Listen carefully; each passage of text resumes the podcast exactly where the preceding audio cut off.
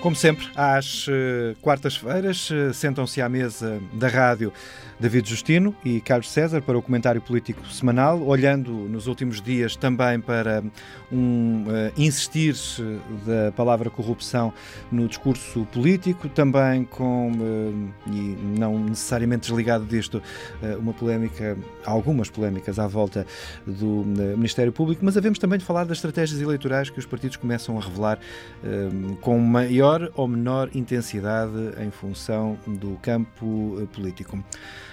Boa tarde uh, aos dois, Carlos César, uh, David Justino. Começaríamos talvez por uma insistência da palavra, da expressão de corrupção e dos medos sobre o que a corrupção pode estar a fazer à, à vida pública portuguesa.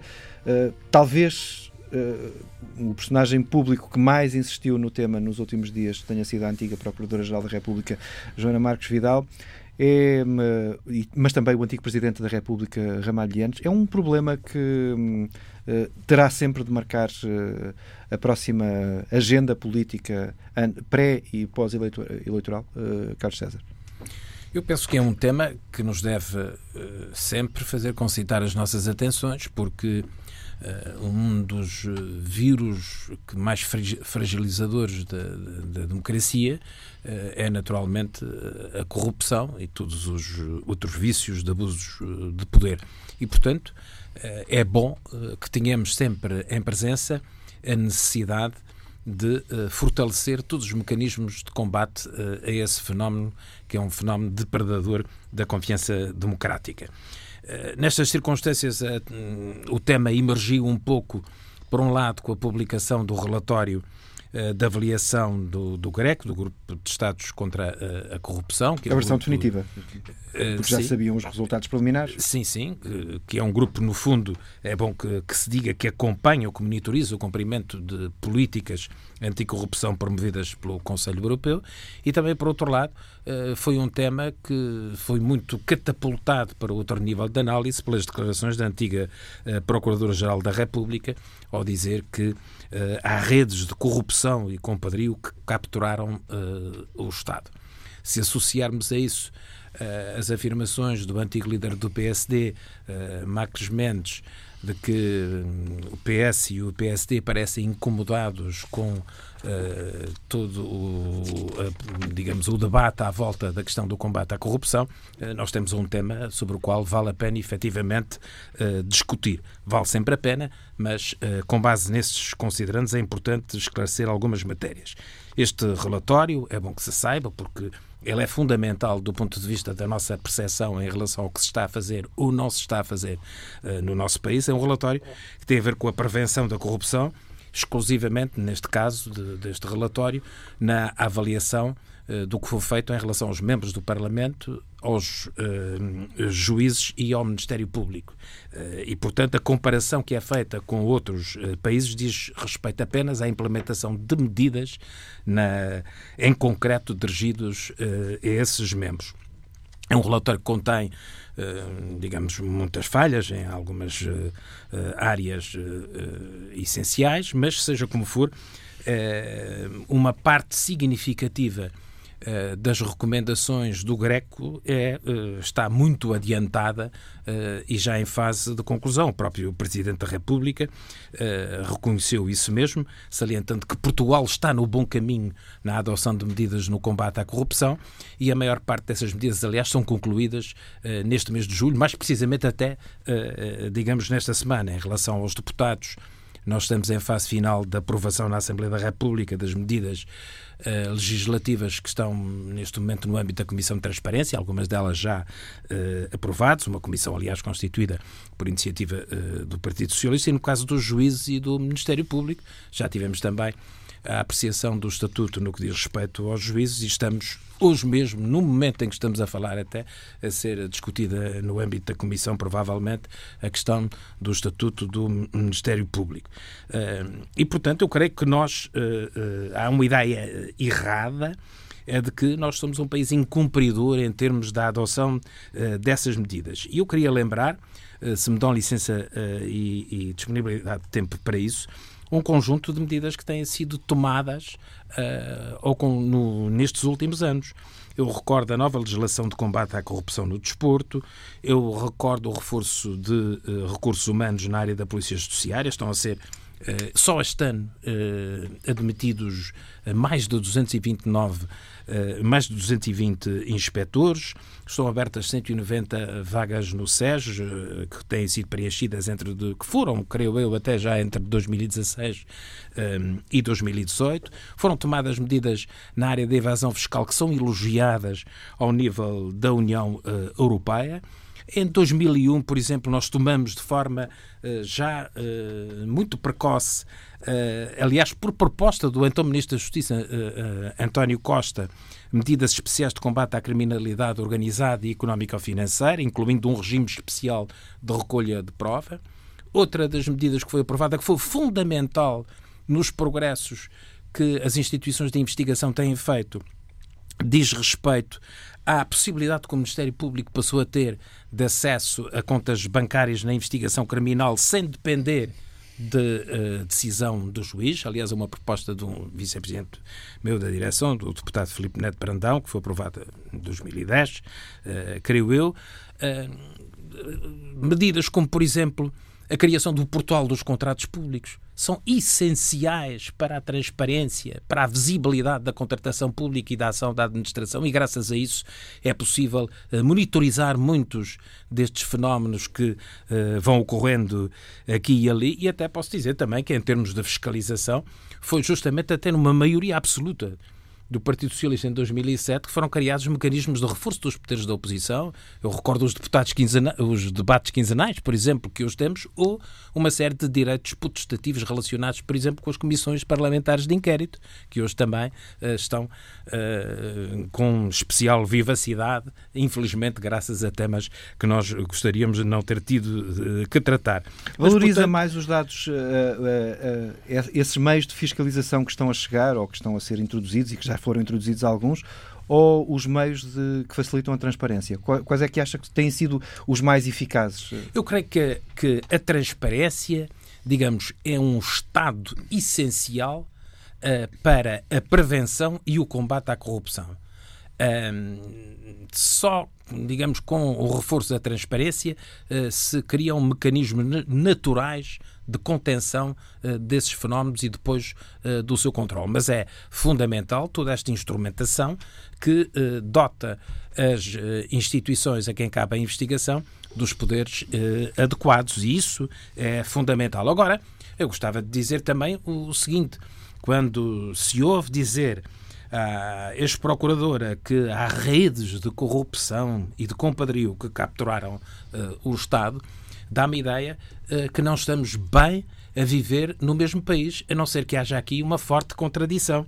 E eu socorro-me até, de, de, parafraseando o, o, que o, Pedro, o Paulo uh, Baldai escrevia na edição de ontem do, do JN, uh, que não se percebe como é que assim possa ser e se apresentam simultaneamente resultados uh, tão modestos em termos de, de investigação. Ele próprio, aliás, lembra outra coisa que é muito relevante, é que uh, os melhores resultados que têm sido obtidos em matéria de combate à corrupção é justamente em países onde até a autonomia uh, dos procuradores uh, é muito menor do que acontece, por exemplo, em Portugal. Eu acho que também é de salientar a discussão que nós estamos hoje a ter sobre um, os, o Estatuto dos, dos Magistrados do, do Ministério Público.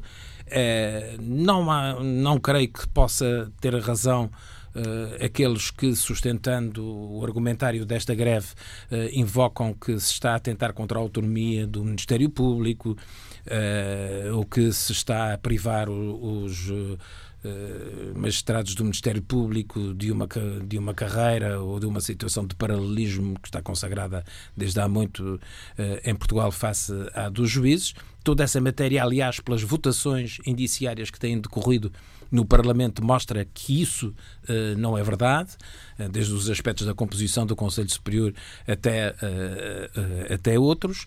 É verdade que o PSD apresentou nestes últimos dias um conjunto de propostas que já retirou relacionadas com uh, digamos, uma fragmentação uh, da estrutura do Ministério Público que é necessariamente hierarquizada e no topo da qual deve estar o ou a Procurador-Geral da, da, República, dotada de autonomia, mas eu creio que as votações finais vão configurar outro diploma que contribui também ele para a transparência e para a dotação das melhores eh, condições para o pleno exercício por parte dessas instituições das suas obrigações legais, designadamente uh, do combate à corrupção. Deixe-me uh, só mesmo, para resposta rápida, perguntar-lhe se acha que o recado que o, que o telefonema do Presidente da República para a Procuradora-Geral da República, descrito pelo próprio Presidente da República, se era uma manifestação de apoio em relação à autonomia do Ministério Público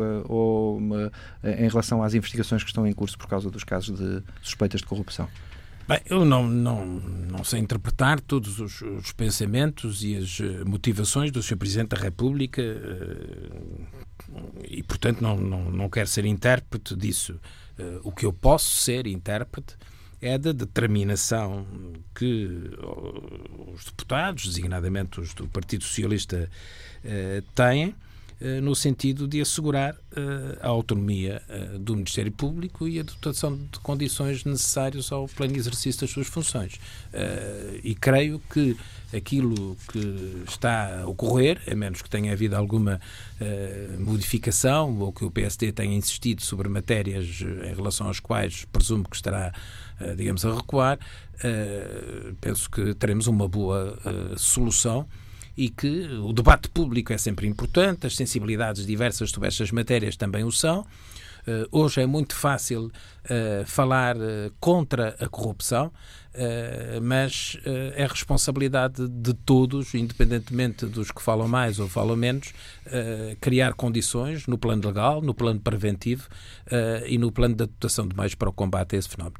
Uh, David, se concordasse, começávamos por esta ponta e depois íamos ao resto do, uh, à parte da corrupção, mas uh, a mesma questão, se acha que o Presidente da República estava aqui a dar uma manifestação, a fazer uma manifestação de apoio em relação à investigação do Ministério Público nos casos de corrupção, alguns dos casos agora muito visíveis nos últimos tempos, ou se era uma manifestação clara em relação à autonomia do Ministério Público, em relação à discussão do Estatuto dos Magistrados do Ministério Público. Bom, Boa tarde para todos. Eu não posso responder pelas intenções não explícitas do Sr. Presidente da República, mas ao fazê-lo e no contexto em que o faz e da forma como o faz, dá a sensação que a sua intervenção tem em grande parte a ver com os muitos receios por parte da corporação relativamente, digamos, à discussão, ao debate que existe na Assembleia da República sobre a revisão do Estatuto do Ministério Público. E, portanto, eh, mas eu, eu poderei retomar um bocadinho, mas precisava de contar apenas uma pequena história antes. Ou seja, em princípio, faça, quando se fala de corrupção, uma pessoa que tem alguma responsabilidade política ele é obrigado a fazer uma profissão de fé a dizer que é anticorrupção e que faz tudo e que é transparente e que faz isso tudo. Eu, como o Carlos já fez, eu subscrevo completamente, não é? E, portanto, não tenho, não estou a perder tempo com isso, porque...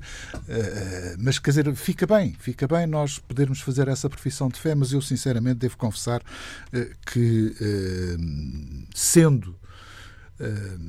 A única vez que eu fui a tribunal uh, foi precisamente uma acusação, eventualmente também de corrupção, feita pelo, pelo Sindicato da Zona Centro dos Professores, quando eu era ministro, que o Ministério Público depois não secundou ao fim de dois anos e depois ainda fui a tribunal ao fim de quatro uh, e o caso foi arquivado por falta de fundamento. Bom, só que nesses quatro anos eu sei o que é que sofri. E a notícia uh, da acusação não foi uh, sobrelevada pela notícia da absolvição, que neste caso nem houve absolvição, ou seja, não havia razão para isto. É? Mas há um caso que foi contado esta semana pelo Eduardo Marçal Grilo, que é uma pessoa de quem sou muito amigo e que é muito prezo, mas que tem a ver com uma terceira pessoa uh, que eu conhecia, conhecia menos, uh, mas que gosto de invocar, porque era uma pessoa, daquilo que eu conhecia, uma pessoa íntegra que era o engenheiro Duarte Silva, que foi presidente da Câmara da Figueira da Foz. Uh, e que antes tinha sido ministro do Mar e ministro da Agricultura no último governo do professor Cavaco Silva. e que era uma pessoa que era assistente no técnico, era licenciado em engenharia, foi pós-graduado em engenharia mecânica aplicada pelo Imperial College de Londres, era uma pessoa de, de elevada craveira técnica. É? Ele chegou a ser administrador dos estaleiros navais de Viana do Castelo, etc. E uh, em 2007 é aberto um processo uh, na Judiciária de Coimbra e foi constituído o arguído em 2008 com base em denúncias anónimas sobre um processo urbanístico uh, na Figueira da Foz. Eventualmente, não sei, mas quer dizer, o, o, engenheiro Duarte Silva ficou sempre com este anátema porque as notícias correram por todo o país e por todos os órgãos de comunicação social uh, falando de corrupção nomeadamente relativamente à relação entre a Câmara, os responsáveis políticos da Câmara e o empreendedor, neste caso, eh, digamos, o construtor do, do, do enfim, de, eh, de, uma construção a fazer ali mesmo no centro de, de, da Figueira da Foz. E com base nestas denúncias anónimas, a Judiciária, no fundo, atuou, eh, levantou o processo, constituiu o erguido, o Ministério Público deu seguimento, etc. E ele, passados praticamente três anos depois uh, de ser arguído e continuar arguído, ele acaba por falecer em Paris, uh, resultando de um acidente cardiovascular. Em 2011, abril de 2011, quando ele morreu. Durante este mês, se não estou em erro, de junho de 2019, ou seja, mais de oito anos depois de ele morrer, de ele morrer, dez anos depois de ter sido constituído o arguído, o engenheiro falecido Duarte Silva foi absolvido pelo Tribunal da Relação de Coimbra, uh, que no fundo repôs a, verdade, que segundo sei e segundo presumo, não acompanhei o processo, mas eh, deu como não provado e absolveu uma pessoa que já tinha sido absolvida por Deus com a morte. Bom, isto revela bem a forma como funciona a justiça em Portugal. E, acima de tudo, como é que pessoas honestas e pessoas de alguma integridade e de alguma competência, mobilizadas e movidas pelo interesse público, se sujeitam a ir para a vida pública em defesa do interesse público, em defesa das suas ideias. Não era um político profissional. Não era um político profissional. Uh, e depois como é que se sujeitam precisamente a este tipo de ações, nomeadamente quando começam com uma denúncia anónima. E eu devo confessar, muito sinceramente, que uh, muitas vezes, quando fui convidado agora para ocupar estas coisas, uh, mesmo em termos de, de discussão familiar, Uh, foi-me levantado logo desse esse problema porque sei o que é que sofri quando após ter saído do Ministério da Educação. E não fui eu fui eu foi a minha família não é? E portanto é, é, neste contexto que eu sei que é um caso só que igual a este caso há vários muitos casos muitos casos e portanto aquilo que eu sei é que a defesa do interesse do cidadão, que deve estar a fazer parte da competência e da atuação dos, das instituições do Estado. Aquilo que é uh, a salvaguarda do direito do cidadão quando é acusado, quando é arguído ou quando é inquirido ou escutado, por exemplo, que é uma violação da liberdade, é? Eu, sinceramente, eu acho que devia de haver uma dimensão ética de responsabilidade que eu não tenho observado, nomeadamente quando acontece aquilo que toda a gente conhece, são as chamadas fugas de informação em que o julgamento passa a ser feito na praça pública e não na defesa do arguído dentro das instituições e dentro dos tribunais. Mas isso que está a dizer é o contrário do que disse a antiga procuradora Joana Marques Vidal? Não, agora vamos, agora vamos, não é o contrário. Agora vamos falar então do problema uh, da corrupção. Eu sinceramente acho que há corrupção em Portugal e tem que ser combatida. E na minha responsabilidade, nunca tive, fui obrigado a fazer isso, mas na minha responsabilidade, eu acho que todos nós devemos denunciar, mas não é denunciar através de cartas anónimas para o Ministério Público ou para a Judiciária, é dar a cara por isso. Eu gostava é que a maior parte das pessoas dessem a cara por isso, tivessem a coragem de dar a cara por isso. E na maior parte dos casos não têm a coragem de dar, de dar essa cara. Nomeadamente quando muitas vezes a origem destas denúncias vem precisamente da guerra política ou da guerra de pequenos interesses que se instalam em torno, por exemplo, da atividade política numa Câmara. Ou seja numa Câmara, seja no Ministério. Mas como é que se corrige isso? Olha, corrige isso por uma forma muito simples. Não ligando aos. Não, não, não, não, não, não, de modo nenhum. Eh, é um elemento como outro qualquer. Aquilo que, na verdade, quem tem que fazer a investigação tem que estar enquadrado no contexto da denúncia. Ou seja, porquê é que surge a denúncia? Quais os fatores que levaram a isso? Qual é o presumível ou não presumível denunciante? O que é que o motivou? Mas se for anónimo?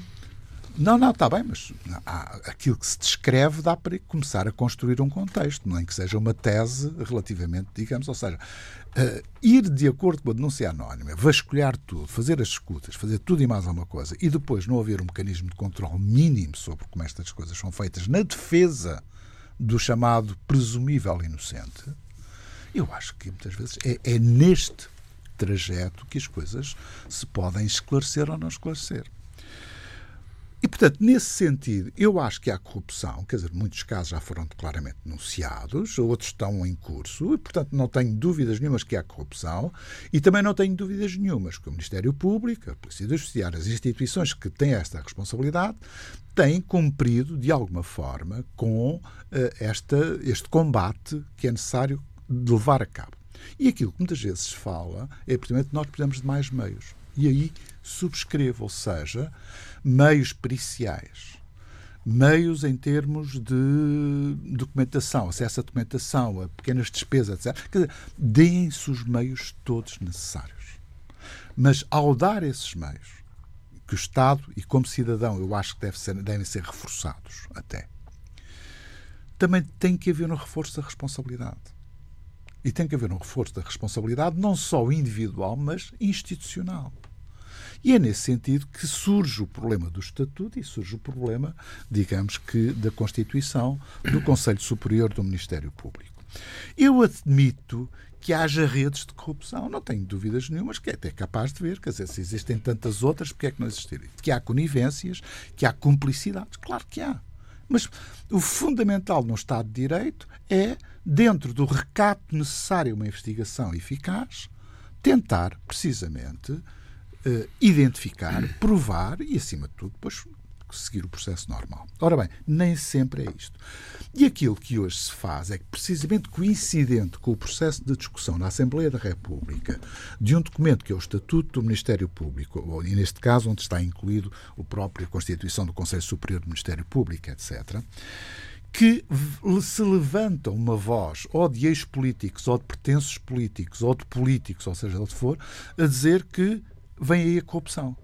É? O perigo de, eh, de, um reforço, porque estamos a minorar ou pelo menos a desautorizar uma instituição como o Ministério Público. Bom, eu acho que isto é da coisa mais ignóbil que pode existir.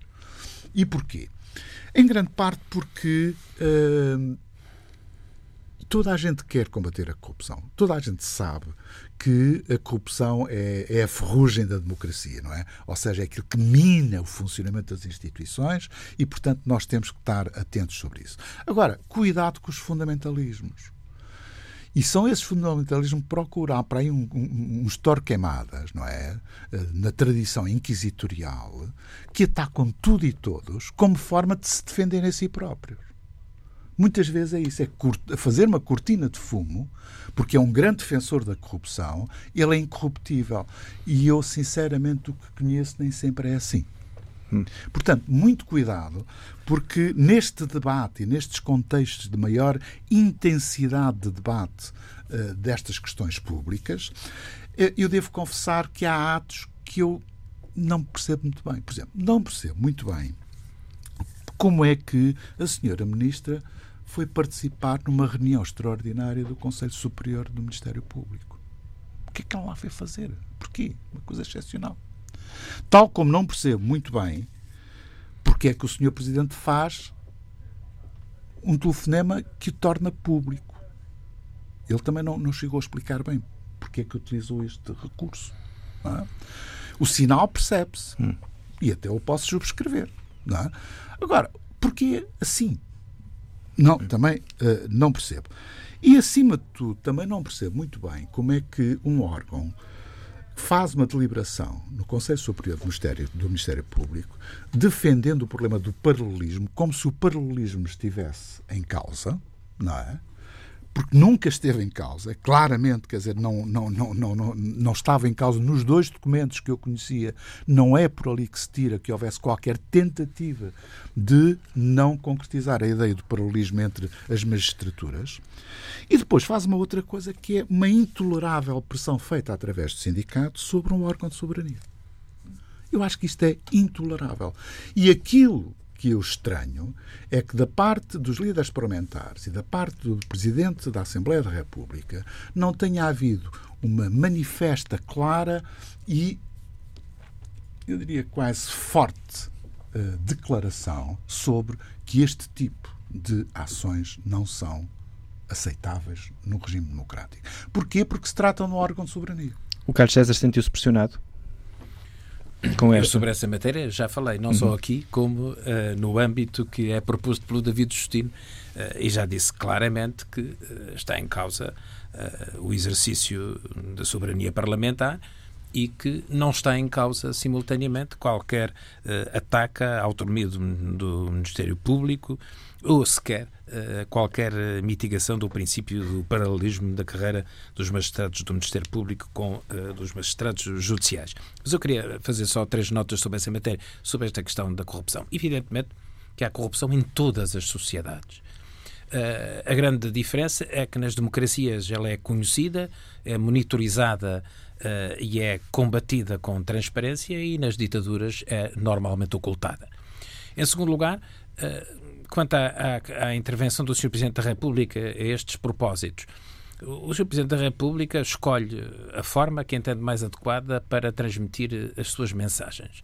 Uh, não é isso para mim que releva. O que releva é que o Sr. Presidente da República chamou a atenção, segundo o meu entendimento, para a necessidade eh, de uma regulação de instituições como a do Ministério Público, eh, de forma a capacitá-las para o combate à corrupção, entre outras eh, funções que lhes estão atribuídas. Com um processo de greve em curso, não é uma, uma tomada de posição é, em relação a um dos lados? Creio que a oportunidade é discutível claro. e o modo também. Mas a substância, para mim, é bem acolhida eu acho que é importante nós continuarmos a trabalhar, para além do muito que temos feito nesta área, para que tenhamos todos os instrumentos para que uh, a criminalidade em geral e a corrupção uh, e os atos de corrupção em particular sejam eficazmente prevenidos uh, e combatidos. Do ponto de vista da, da, da situação da justiça, nós sabemos que há muita injustiça resultante de uma justiça lenta. Isso acontece desde sempre. São inúmeros os casos, todos nós uh, o conhecemos. E também conhecemos também as consequências devastadoras para muita gente uh, e para muitas entidades e organizações da ligeireza ou falta de qualidade das acusações que são uh, feitas. Mas também é verdade que há um aumento claro do número de condenações nesta como outra, como na, nas áreas em geral da corrupção. Isso é importante. Significa também que a investigação uh, tem acompanhado um maior número uh, de casos e com uh, maior sucesso. E, portanto, o que nós precisamos todos é trabalhar para que todo este processo seja envolvido com maior qualidade e com maior rapidez. quem é acusado não é necessariamente culpado Uh, só depois uh, de uh, julgado e da decisão do tribunal transitar é que sobre isso podemos falar. No entretanto, é evidente que há grandes injustiças e grandes incomodidades geradas por mecanismos de denúncia menos legítimos e subordinados a determinados interesses que não são imediatamente confessados e também por deficiências de investigação. Admite, portanto, que haja uma aprovação do novo Estatuto dos Magistrados do Ministério Público contra os magistrados do Ministério Público? Admite que isso possa não, acontecer? Não, não admito isso. Admito que um magistrado do Ministério Público eh, prefira que a norma X tenha outra redação ou outra configuração material. Mas eh, este Estatuto é um Estatuto a favor eh, de um Ministério Público eficaz eh, e de um Ministério Público eh, autónomo. Antes de lhe dar o minuto final, David, queria, eu queria perguntar-lhe uma coisa, porque há bocadinho fiquei com a ideia que, ao dizer que uh, uh, as investigações estavam a correr, uh, percebi melhor, uh, por parte da, da, Polícia Judiciária e do Ministério Público, depois havia um processo muito lento nos tribunais. Esse atribui, portanto, não. a culpa aos juízes, é isso? Não, não, não, de modo nenhum. O problema, acho que o problema é, é, é transversal. Hum, é todo o sistema. Sim, é todo claro. o sistema, não é? Uh, eu posso lhe dizer, praticamente, uh, metade da minha Comissão Política Permanente, a que eu pertenço, tem inquéritos abertos no Ministério, no, no Judiciário no Ministério Público. E alguns deles são fáceis de demonstrar e de provar que já deviam ter sido fechados há muito tempo. Mas continuam abertos, por exemplo. E, portanto, eu acho que o Carlos foi até muito soft relativamente a isso, é? é? porque eu acho que há uma gestão política em relação a alguns processos. Não tenho grandes dúvidas sobre isso. É? Por parte de quem? Dos magistrados do, do Ministério Público? Público. Não, não, David, o que eu acho é o seguinte: eh, há coisas que parecem assim, mas não, não. Eh, eu não posso. Mas eu estou a dizer que eh, acho, eu não, não posso estou, eu não estou a demonstrar. a uma determinada investigação uma gestão política por parte do Ministério Público sem ter um mínimo de fundamento sobre isso. É verdade que nós conhecemos dois, três casos uh, em relação aos quais uh, parece haver essa percepção geral. Uh, mas veremos se assim eh, é ou não com não, o desenvolvimento nós continuamos, nós continuamos à espera de saber o que é que vai sair dali, não é? Uma coisa é certa, a mancha já sim, está sim, lançada. Sim, sim. Mas isso mas isso, olha, a opinião isso, pública mas hoje em dia, você, ah, mas o David sabe portanto, muito bem, hoje em dia, infelizmente, a comunicação atual é, é, um fenómeno onde a velocidade se sobrepõe à verdade.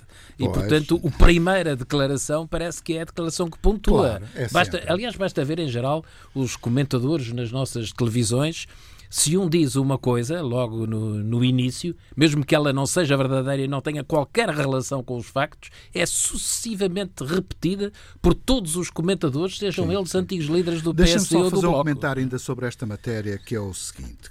Tem-se falado muito, nomeadamente em crítica ao PSD, e neste caso até ao Dr. Rio Rio, sobre o problema da constituição uh, do Conselho Superior de Magistratura.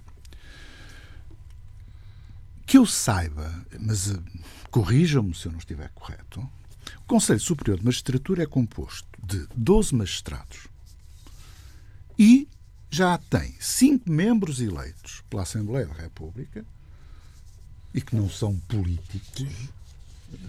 Ou seja, os políticos tiveram o cuidado de nomear pessoas não necessariamente políticas, embora todos nós somos políticos. Mas, enfim. Uh, e ainda dois membros designados pela Ministra da Justiça. Quer dizer, o que, na verdade, o Sindicato dos Magistrados está a dizer é que estes sete membros, que não são magistrados, estão a desenvolver uma ação política e partidária, se calhar, não sei, dentro do Ministério Público. E eu não já, quero acreditar que isto já é. Já o disseram explicitamente, pois, não é? Eu não quero acreditar que isto não é verdade. Não fizeram apenas constar. É? Dizer, porque quando dizem que, nós, que, que, o PSD e o PS, ou seja o que for, querem partidarizar a Constituição do, do, do enfim, do Conselho Superior... E assumir que isso já existe.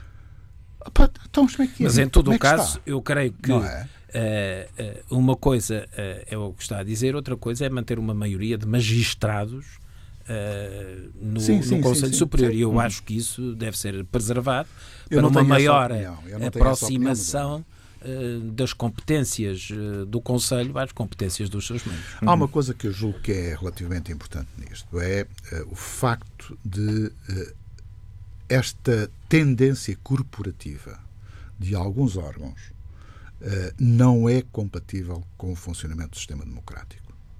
Isto é uh, a minha opinião, mas vale o que vale. Vale o que vale, o que conta é que, na verdade, eu, pelo menos, tenho a liberdade, enquanto não me atirarem, tenho a liberdade para dizer aquilo que penso, não é? e não, é, não tenho medo de o dizer, nem, nem portanto estou perfeitamente à vontade sobre isso. Vamos ao encerramento? final? Sim, David. Muito bem. Uma pequena notícia que saiu ontem uh, e que tem a ver com um senhor chamado André Mós Caldas.